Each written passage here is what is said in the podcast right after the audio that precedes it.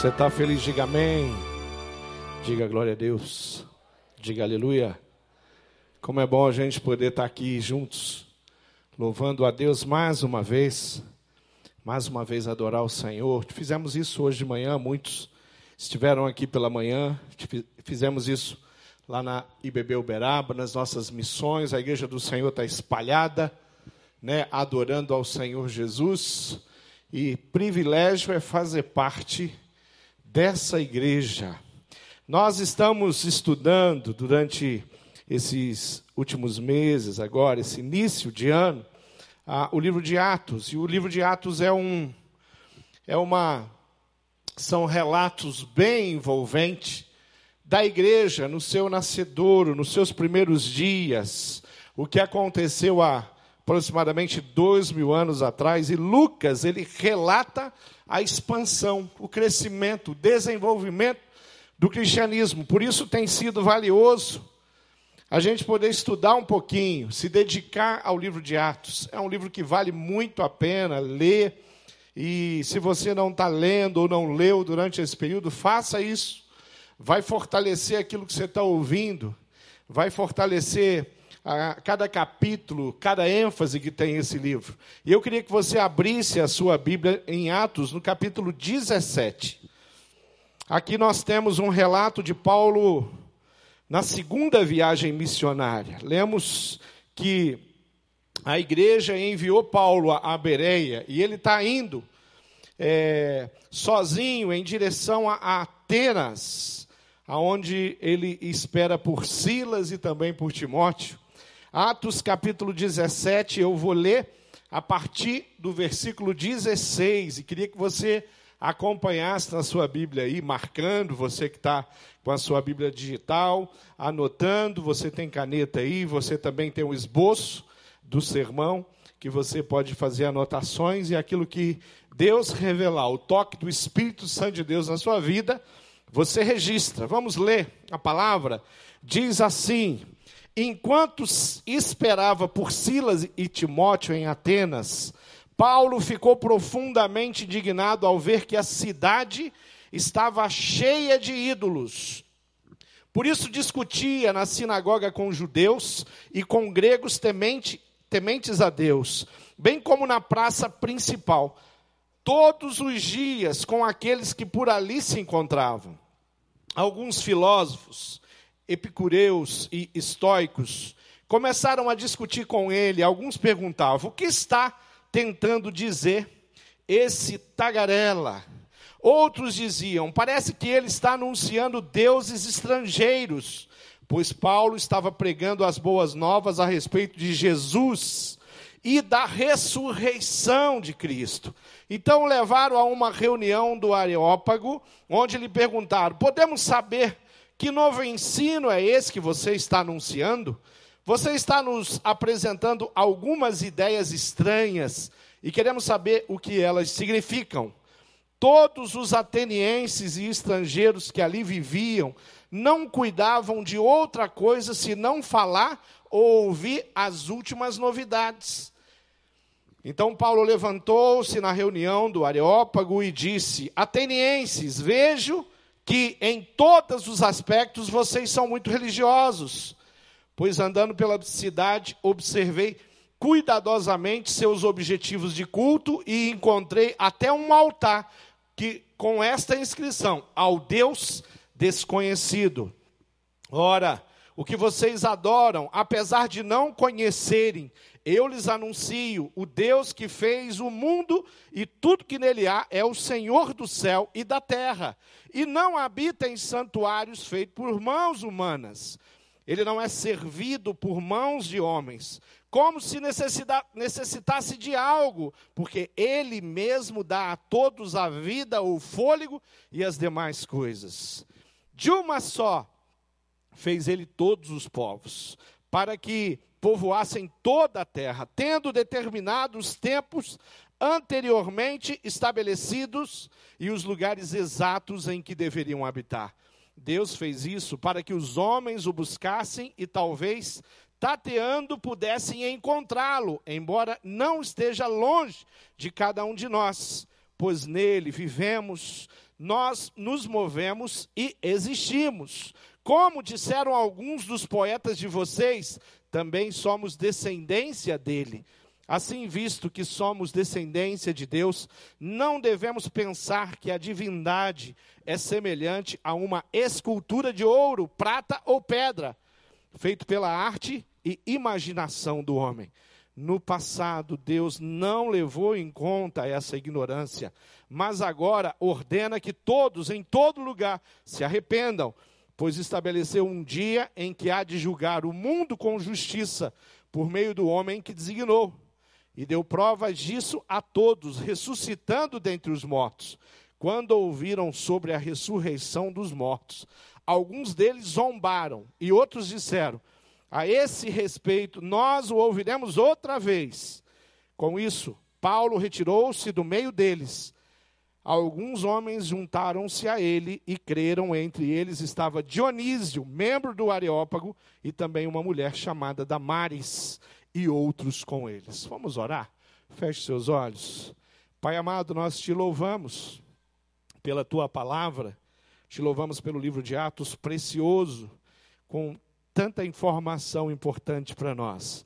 Te louvamos pelo teu amor revelado àquele povo ateniense e também a todos nós. Pedimos a tua bênção, a tua orientação e que o Senhor nos ajude a compreender um pouco mais a respeito da Sua palavra nessa noite. Oramos em nome de Jesus. Amém. Amém.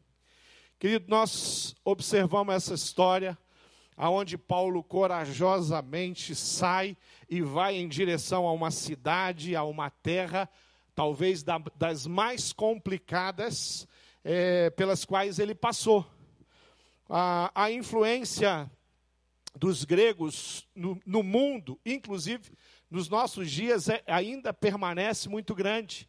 Muitas das coisas, a, a, da forma, muitos movimentos é, políticos que nós temos têm influência, as religiões têm influência do pensamento grego. Gosto de pensar que durante séculos e séculos as, as nações, as civilizações estavam vivendo, caminhando, construindo, plantando, colhendo, sobrevivendo, guerreando, os gregos estavam pensando.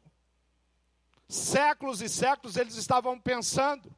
E eles pensavam, pensavam, chegavam em conclusões, eles discutiam. Quando eles chegavam a algumas conclusões, eles pensavam e repensavam aquilo, e eles eram aquela espécie de, de tatu que afunda, afunda, afunda.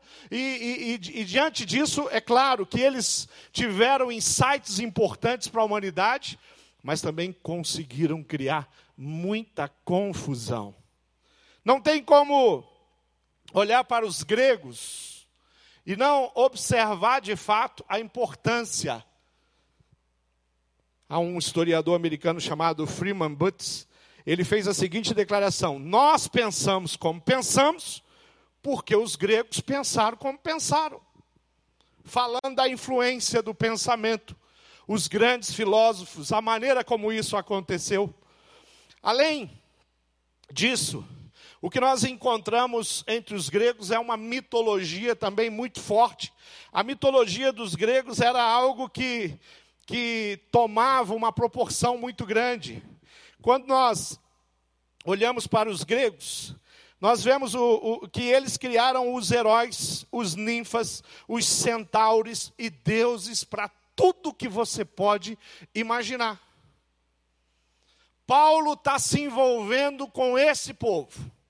Paulo está se envolvendo com essas pessoas, pessoas que criavam deuses para tudo. Por exemplo, havia um deus chamado Hermes, era o deus do comércio.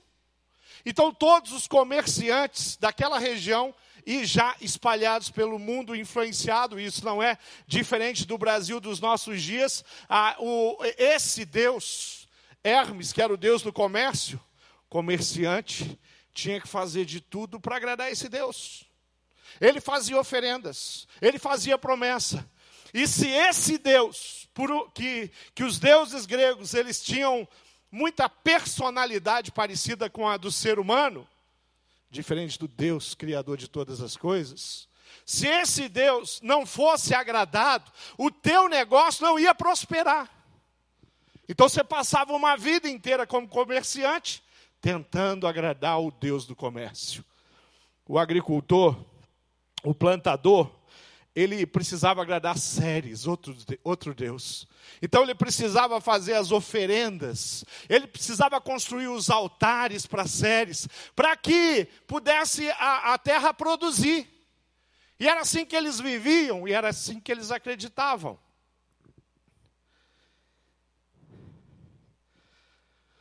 Nós estamos hoje no domingo, no calendário do nosso país, nós estamos diante do carnaval, não estamos?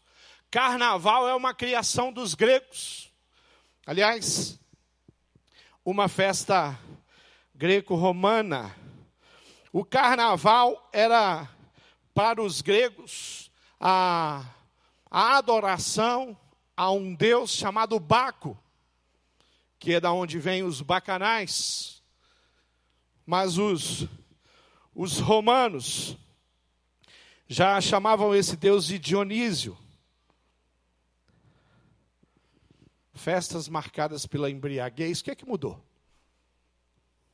Do carnaval criado na Grécia antiga, influência no Império Romano, dos gregos, para os nossos dias. A mesma festa da carne.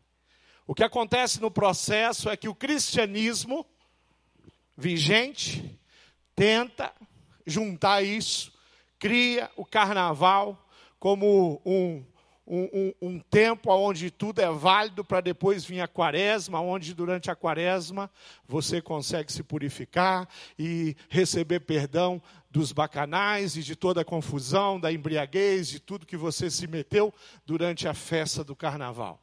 Tem tudo a ver com essa com esse povo, tem tudo a ver com tudo que era criado ali. Para os gregos, os deuses, eles habitavam o Monte Olimpo. Lá era onde tudo acontecia. Os deuses eram imortais, mas eles, como eu falei, apresentavam emoções parecidas com os humanos, eles tinham inveja, eles tinham ciúme, eles não aceitavam ser traídos, eles eram violentos, eles tinham muitas características, por isso agradar esses deuses era algo muito importante. Os deuses, segundo a mitologia, eles se apaixonavam pelos humanos e eles se relacionavam, e daí nasciam seres bem é, mitológico como Hércules, por exemplo. Uma, um relacionamento de um, de um Deus com um humano. Então a mitologia grega está cheia de histórias. Isso isso está acontecendo. Eu trouxe alguma coisa só para vocês terem uma ideia da onde Paulo se meteu, que lugar que ele vai, aonde ele vai defender a fé dele, aonde ele vai pregar a fé dele. Ah, os, os gregos eles eles acreditavam na teoria teogon, da teogonia. Ah, o que, que é isso? Olha só. Eles acreditavam numa progressiva gênesis, criação do universo, que era presidida, liderada por um deus chamado Zeus, que era casado com Hera, a esposa de Zeus. Ele começa com os elementos fundamentais e ele se, vai se desenvolvendo de geração em geração num processo criativo, num processo progressivo e a coisa vai acontecendo. Para os gregos, no início, o que existia era caos. Ou eles chamavam também de vazio primitivo. Mas eles acreditavam também em Gaia, que era a terra. E Gaia convivia com Tártaro, a escuridão da primavera. Eles acreditavam em Eros, que era o amor. Eles acreditavam que existia o dia, que eles chamavam de Êmera, a noite de Nix, o céu de Urano. Toda a água que nós conheci, conhecemos, eles chamavam de ponto. Eles falam de uma segunda geração, onde surgem os titãs, só para vocês terem uma ideia do que, que é o, o entendimento. Gigantes, esses titãs, dos quais destacavam-se algum Cronos, Oceano, Temes, que é a lei, Minimosine, que é a memória, e assim vai. A, a forma como eles acreditavam e pregavam e entendiam a criação. Eles falam de uma terceira geração que tem a ver com Cronos, que assume o poder e ele dá origem a Afrodite, que é o amor sexual. E depois vem Zeus e destrona Cronos, e a coisa vai acontecendo.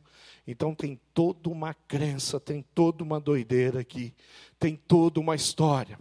Tudo isso durante séculos e séculos é pregado nesse lugar chamado Areópago, onde os filósofos vinham e eles contavam as histórias do, da, da, mitologia grega, contavam histórias que atraíam uma multidão para ouvir, e eles têm muitos mitos, muitas histórias, e isso vai acontecendo, mas ali no Areópago também, os grandes pensadores, os grandes filósofos se reuniam e pensavam a respeito das coisas do mundo. Com o passar do tempo, surge alguns, alguns homens conhecidos por, por cada um de nós aqui, quando estudamos, como Sócrates, Platão, Aristóteles. Esses homens começam a duvidar da, das explicações todas da mitologia. E começam a desenvolver um pensamento e começam a, a discutir e apresentar ideias que essas sim, de fato, vão influenciar o mundo e até nos dias de hoje. Esses vão chegar um pouquinho mais perto. Esses vão explicar um pouco sobre Deus, em especial Platão. Vai trazer algum conceito de Deus que é próximo disso. Paulo está nesse lugar. Paulo está ali, Paulo está falando com aqueles homens. Atenas não está não tá vivendo o seu apogeu, não é o tempo áureo, o tempo mais especial da sua existência, mas ainda é um tempo onde o pensamento e a discussão filosófica é muito forte. Há um historiador que viveu na época de, de Nero, que diz que Atenas tinha mais de 30 mil deuses. Só que olha, observa uma coisa, olha onde, olha o que Paulo está vendo. Ele está no lugar de aproximadamente 10 mil habitantes. Então pensa numa cidade que tem 30 mil altares, ou muito mais de 30 mil altares, mas de habitantes só tem 10 mil. Há um escritor romano um satirista chamado Petrônio, e sabe o que, que ele diz? Em Atenas é mais fácil encontrar um Deus do que um ser humano.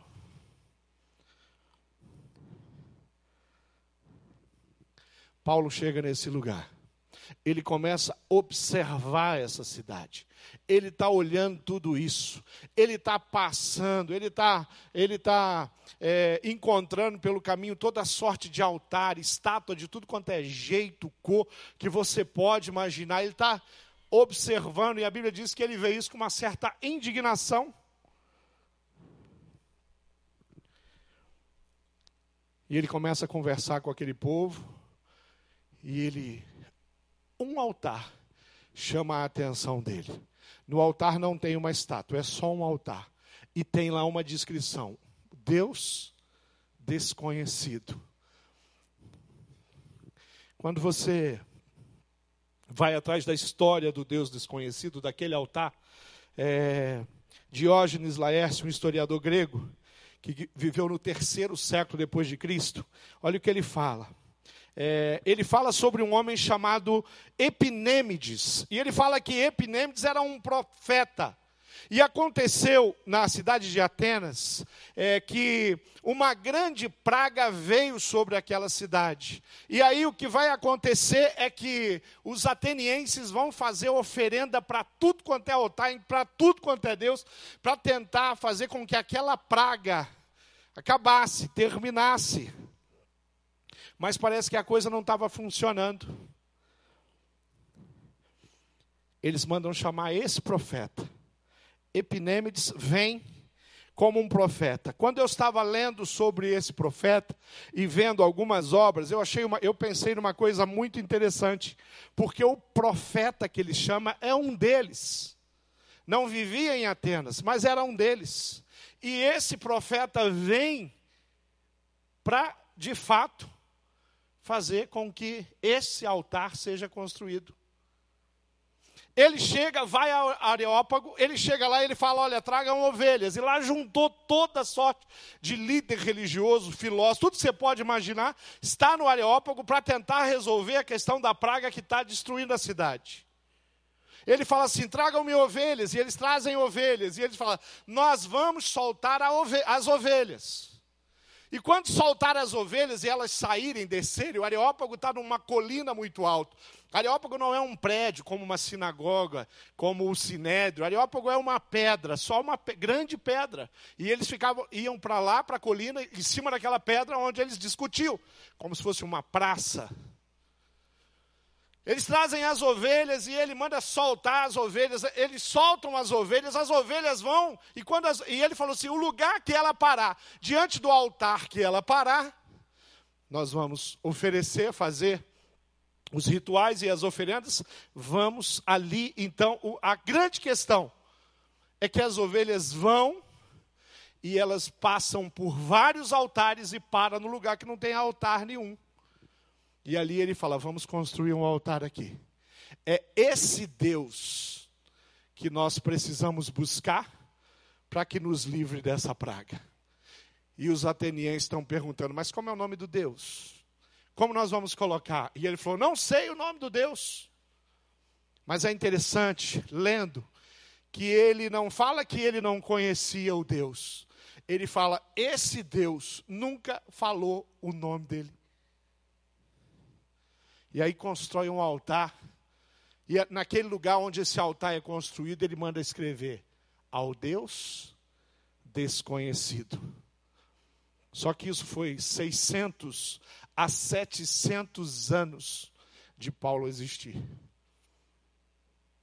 Quando Paulo vai, 600 anos depois, o que ele encontra? Aquele altar que Epinêmides mandou construir. Deus desconhecido. Paulo observa os milhares de ídolos ali de Atenas. E no versículo 23 ele diz: Porque passando eu vendo os vossos santuários, achei também um altar que estava escrito ao Deus desconhecido. Queridos, o povo de Atenas não é diferente do nosso povo. Tempo inteiro eu tenho pensado quanto, como é que passaram tantos anos e a nossa sociedade, inclusive a nossa cidade, as pessoas ainda andam servindo a, a sei lá, dezenas ou milhares de entidades. Se nós falarmos em santos de devoção, que é uma entidade espiritual, nós temos mais de 20 mil.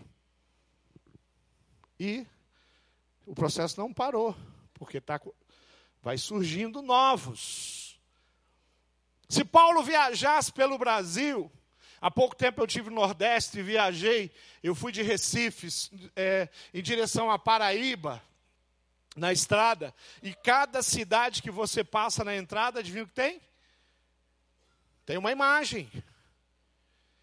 Se Paulo chegasse em Curitiba, subisse ali a, a Castelo Branco, do Miller, Cândido de Abreu, vai dar diante a nossa, curitibanos, a nossa padroeira que cuida e protege a nossa cidade.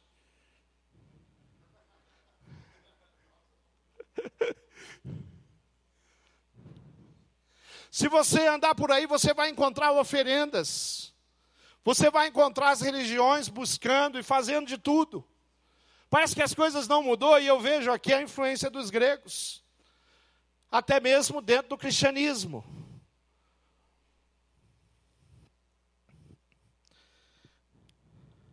Os oráculos para esse povo davam informação.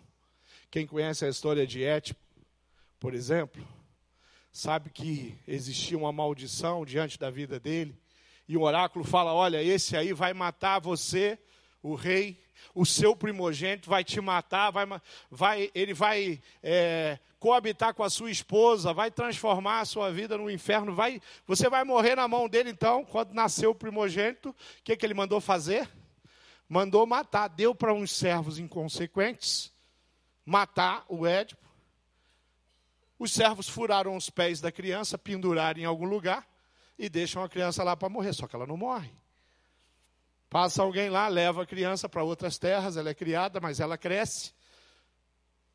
A esfinge lança uma maldição, maldição sobre o reino. Isso é mitologia grega, né?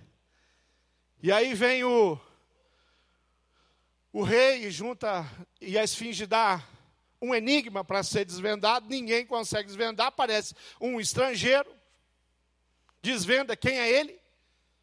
Havia uma promessa, ele vai, e assim como a, os oráculos tinham dito, na mitologia, ele mata o pai e se apaixona pela beleza da mãe, que ele não sabe que é mãe, que se casa com ela, tem filhos com a mãe dele. Por isso o complexo de Édipo.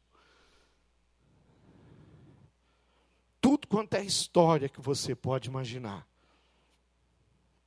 E a gente começa a, ver na cidade que as pessoas estão perdidas acreditando em tantas coisas. A gente é, vê na cidade que a fé é materializada de todas as formas, a gente encontra nas casas todo tipo de proteção, tem a pimentinha para resolver o negócio do mal olhado, né? E a pobrezinha que sofre, você se dá bem na história da pimenta, você põe na sua casa, vem alguém com olho gordo, olha para você com olho gordo, né?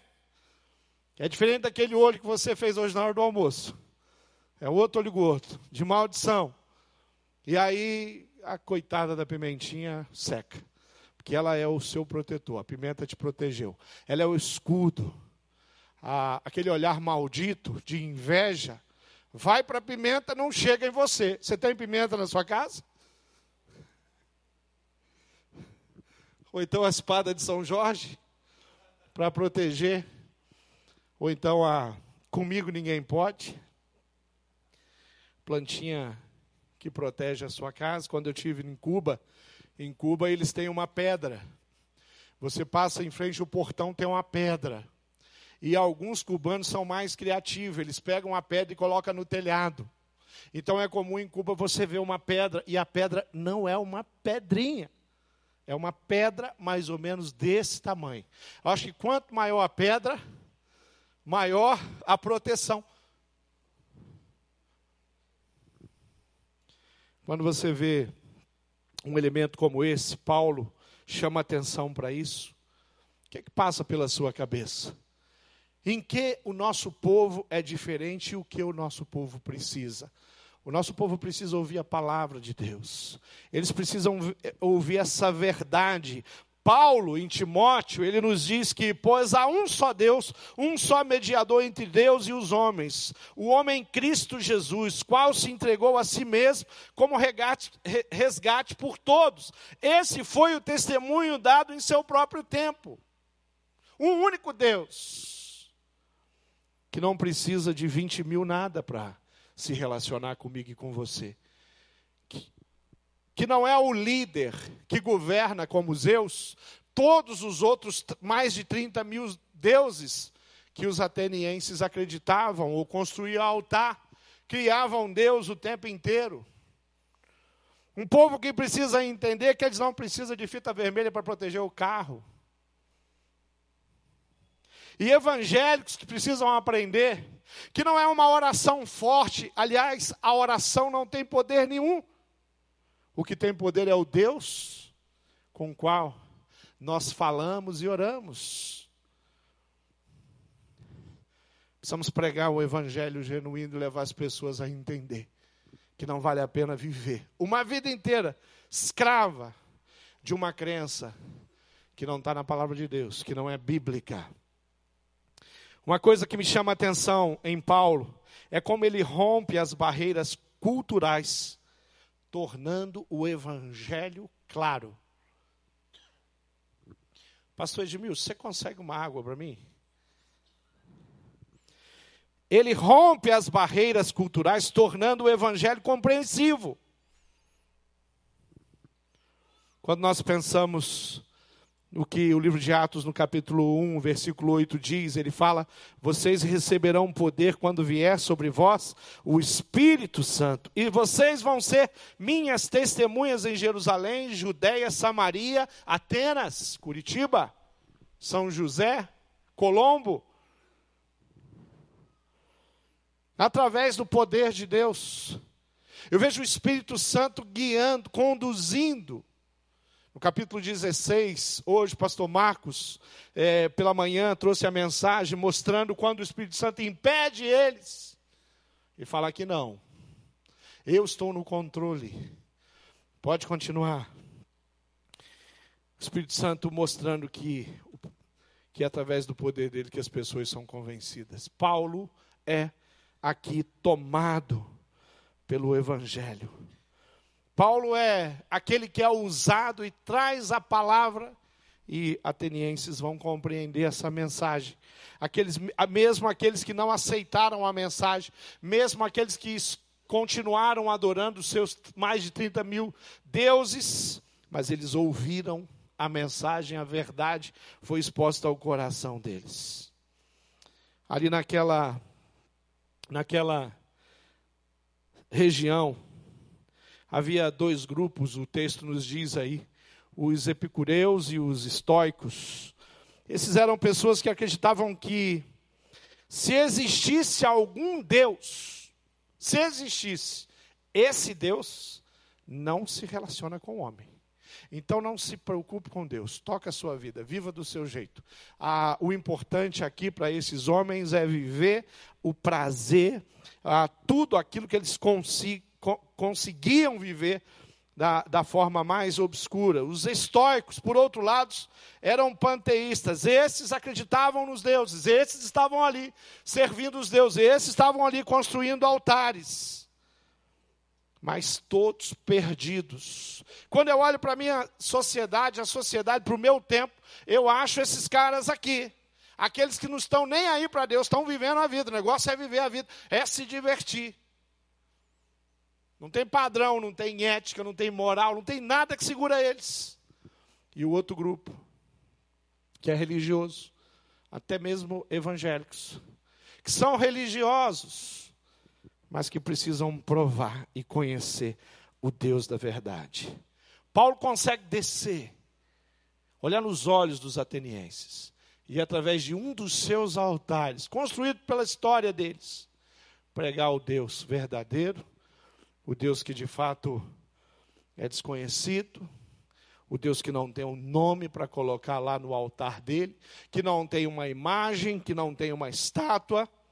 Paulo ele vai compartilhar as grandezas de Deus e não apenas os benefícios. Olha só, ele vai dizer no versículo 24: O Deus que fez o mundo e tudo que nele há é o Senhor do céu e da terra. E ele não não habita em santuário, em altar algum ele não é feito por mãos humanas.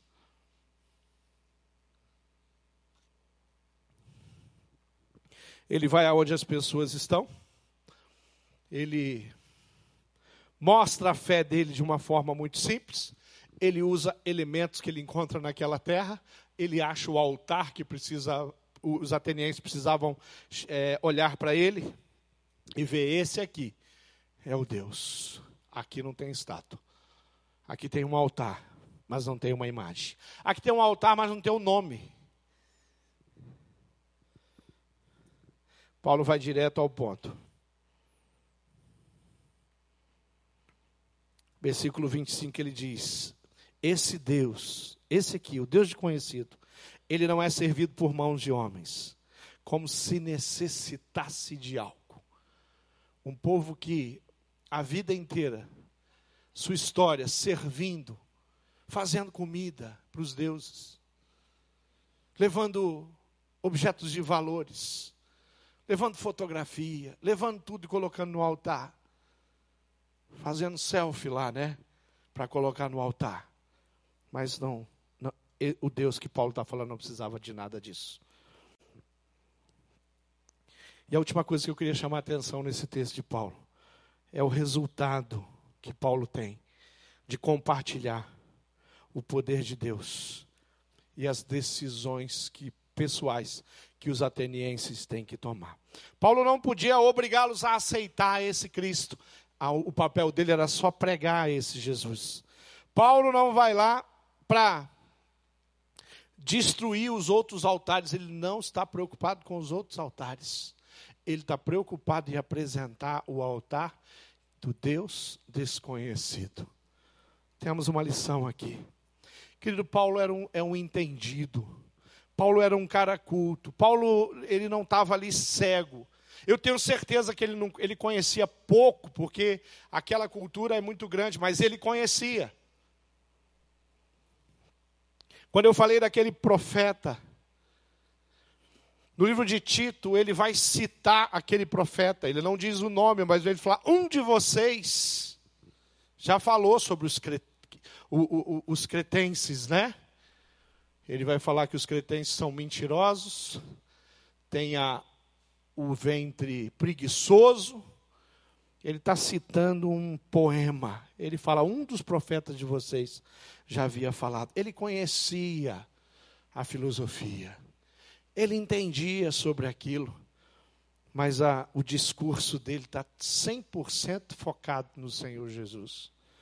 Quando você fala da sua fé para alguém que pensa diferente de você, que tem uma religião diferente de você, qual é o seu foco? Quando você fala de Jesus para você, você fala como? Atacando a fé que elas têm? Ou você mostra na palavra de Deus? Porque Paulo faz isso aqui. É interessante ver tudo que envolvia aquilo.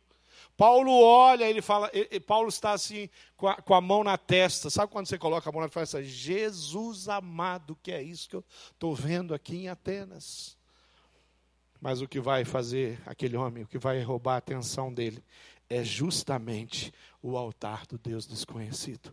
E ele leva os atenienses a entender e a enxergar aquilo. Versículo 32 diz assim: Quando os atenienses ouviram sobre a ressurreição dos mortos, Alguns deles zombaram. E outros disseram: A esse respeito, nós o ouviremos outra vez. Com isso, Paulo retirou-se do meio deles. Alguns homens juntaram-se a ele e creram. Entre eles estava Dionísio, um membro do Areópago, também uma mulher chamada Damares, e outros com eles. Querido, eu queria que você prestasse atenção nas três atitudes que estão reveladas aqui. A primeira, alguns escarneceram. Você está brincando. Ressur ressurreição? Como é que é? Jesus, esse Jesus que você está falando, ele não tem pai? Que história é essa? Quer dizer, ele morreu, ninguém faz isso. Não tem como morrer e retornar. Você está louco. Essa, essa tua filosofia, essa tua história, isso sim é mitologia de verdade.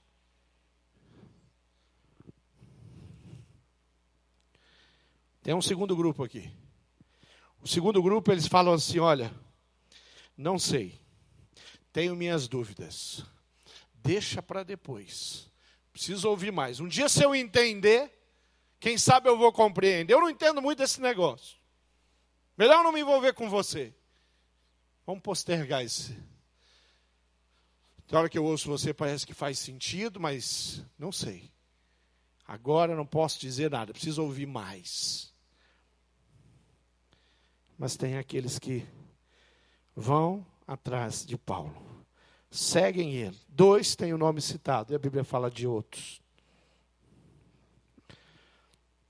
Paulo, no seu ensinamento, ele está falando aqui, olha, versículo 29, assim visto que somos descendência de Deus, nós não devemos pensar que a divindade é semelhante a uma escultura de ouro, prata ou pedra feita pela arte e imaginação do homem. Coisa interessante. Pensar no homem criado à imagem e semelhança de Deus, pensar em Deus, aquilo que conhecemos, porque eu continuo acreditando, e agora mais com esse texto, que o nosso Deus, nós o conhecemos muito pouco, ele ainda é desconhecido. porque nós não o alcançamos. Mas esse Deus tão inalcançável e que se revelou a nós de uma forma tão especial, o homem, ao invés de buscar esse Deus, consegue se dobrar a uma imagem, consegue ter um, objeto de adoração. Vamos pensar aqui, vamos pensar no objeto. Eu vou colocar o meu copo aqui, faz de conta que ele é o objeto de veneração. Ele pode ser de ouro, ele pode ser de barro, ele pode ser de madeira, e eu vou eu vou ter a minha vida guiada por esse objeto. E aqui eu tenho Deus Todo-Poderoso. Como é que eu faço para ajudar uma pessoa que vive nessa condição? Que ela não consegue olhar para esse Deus, que ela não consegue olhar para a cruz, que ela não consegue olhar para Jesus, mas ela consegue se dobrar. Há pessoas que não conseguem olhar para um Deus tremendo, de amor, que fez coisas extraordinárias e que faz coisas extraordinárias e consegue colocar a sua proteção numa plantinha, numa pedrinha, num cristal, numa estatueta.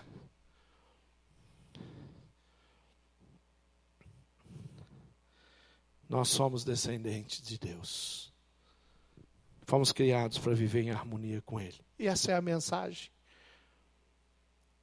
Nós não dependemos de força alguma, a não ser força do próprio Deus. Nós não devemos nos submeter a crença nenhuma, a não ser a própria palavra de Deus revelada, porque Deus se revelou para a humanidade. E é isso que a gente precisa entender. Eu queria fazer duas coisas aqui com vocês. Eu queria perguntar para você que está aqui, é onde você está nesse processo? Quem sabe você tem ouvido a palavra e você continua assim, olha, não sei. Às vezes eu tenho vontade de entregar minha vida, mas eu também acho que é muita responsabilidade. E às vezes eu penso em me batizar, mas eu acho que se batizar né, é muito complicado, porque eu tenho que ter responsabilidade, querido. Talvez você esteja daquele que está falando assim, não, eu gosto, até vou na igreja, gosto de ir na igreja, mas eu não, não, não me envolvo muito, não acredito muito nisso. Você está no primeiro grupo, que ouviu e brincou com aquilo que Paulo estava pregando. Ou você está no segundo grupo, que está só postergando uma decisão que você precisa tomar, que é entregar sua vida ao Senhor Jesus. Ou você tem atitude hoje em Cristo Jesus, tomar uma decisão simples e nobre de entregar a sua vida nas mãos de Deus e falar: Eu quero conhecer a mais. Eu quero viver na presença desse Deus. Eu quero me submeter a Ele, entregando a minha vida a Ele. Viver e, e, e realmente alcançar o coração, entregar o meu coração para um Deus tão grande, tão poderoso, um Deus de amor. Aonde você se encontra? Aonde você está? Será que hoje não é o dia que você tem que falar assim: olha, eu quero Jesus na minha vida, eu preciso de Jesus na minha vida. E hoje é dia de você tomar essa decisão, de que você precisa de Cristo. Talvez você esteja aqui e falou, pastor, lá em casa, ainda tenho objetos de veneração, eu preciso lançar fora. O próprio livro de Atos nos ensina isso. Já ajudei algumas pessoas aqui na igreja a destruir elementos de veneração, objetos de adoração. Quantas pessoas fizeram isso?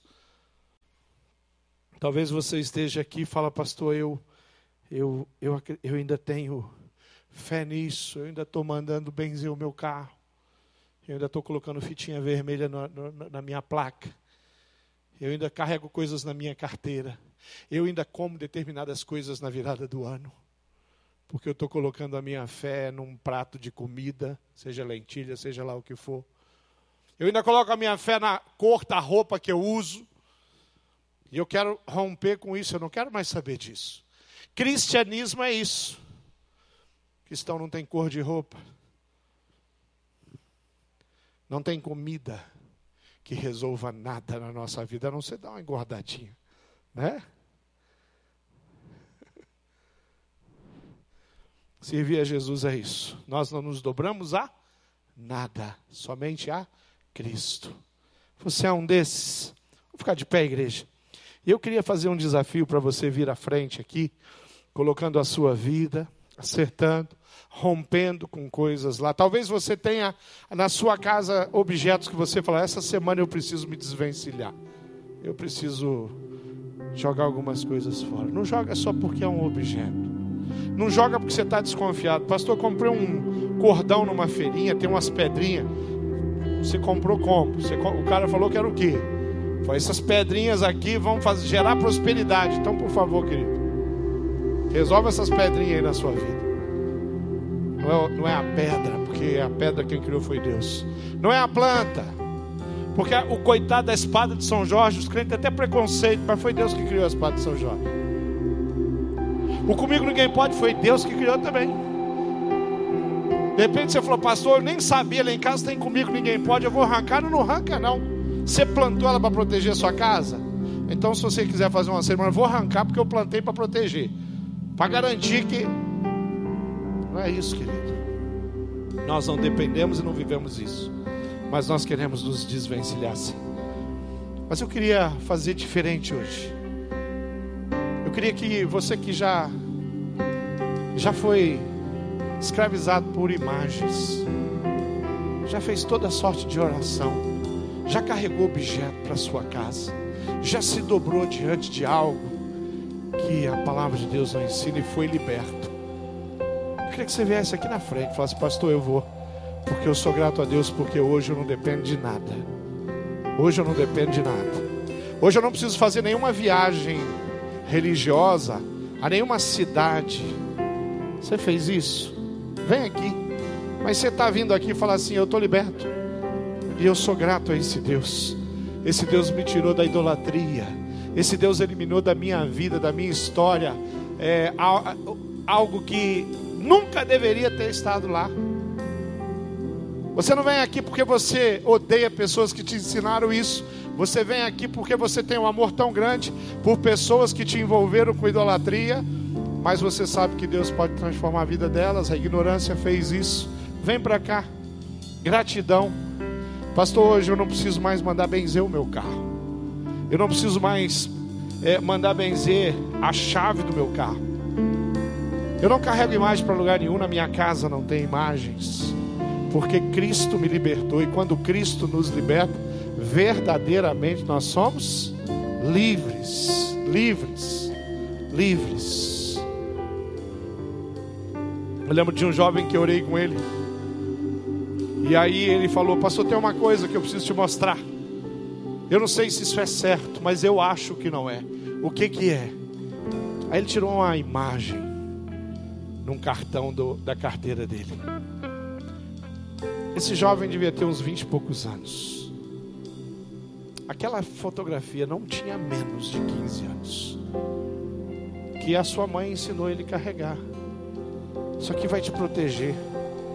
E foi aqui num dos nossos cultos de jovens que ele entrega a vida dele ao Senhor Jesus. E ele tira um, com todo respeito, uma, um papel podre que já estava se desintegrando na carteira que ele carregava há tanto tempo. Será que é isso que Deus espera de mim? Será que é isso que Deus espera de você? Nós temos uma missão. E a nossa missão é pregar o Evangelho a todas as pessoas. A minha missão não é sair por aí apontando o dedo no nariz das pessoas e falar: olha, você está errado. A minha missão é sair por aí, encontrar essas pessoas e contar para elas o que Deus fez na minha vida, na minha história e transformar isso que você quer. Vem para cá, vem aqui para frente. Nós vamos terminar orando, nós vamos terminar adorando, porque esse Deus é fiel. Paulo teve uma experiência muito especial, muito especial. Mas Deus tem dado experiências extraordinárias a líderes de pequeno grupo, a discipuladores, a cristãos que pregam o Evangelho. Vem para cá. Você tem que romper com alguma coisa? Vem para cá, querido. Nós vamos orar. Vem aqui na frente. Pastor, eu preciso romper com algumas coisas. Vem aqui, nós vamos orar. Eu não quero mais isso. Eu quero servir ao Senhor Jesus. Eu quero seguir ao Senhor Jesus. Eu quero adorar a único Deus que existe, que é digno de toda honra, toda glória, toda adoração, todo louvor a esse Deus fiel, Deus tremendo, Deus que ama de uma forma extraordinária. Feche seus olhos. Vamos orar. Pai amado, eu sei que o Senhor nos escolheu. Eu sei que o Senhor nos convenceu do erro, do pecado. Eu sei que o Senhor limpou a nossa história. E eu sei que muitas vezes nós fomos enganados como nação.